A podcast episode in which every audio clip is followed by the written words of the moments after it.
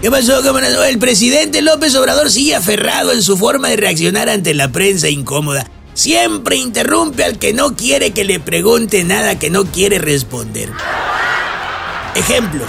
Esto fue como prebandidato con José Cárdenas. A ti, a No ti no te va a mancha, pasar no te nada. mancha la alianza con la maestra Elvester Gordillo, quien ha dado su Tengo apoyo. alianza con la maestra del Lester Gordillo. Esto fue ayer como presidente. Los periodistas con los que yo he hablado acá en México son periodistas humildes, Ah, que, ¿sí? que- que- que están en la periferia, que trabajan A para, que ni ellos siquiera son- trabajan para una plataforma, trabajan para redes sociales, publican en Facebook. A ellos son- Ellos se sienten inseguros y ellos sienten que el gobierno, su gobierno, les está fallando. No.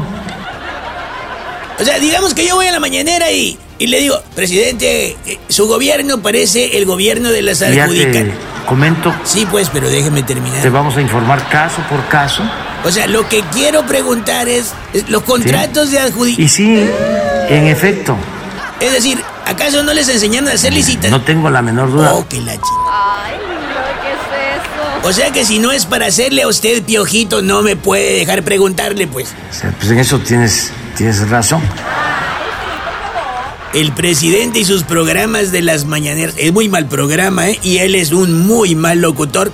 No está abierto a complacencias.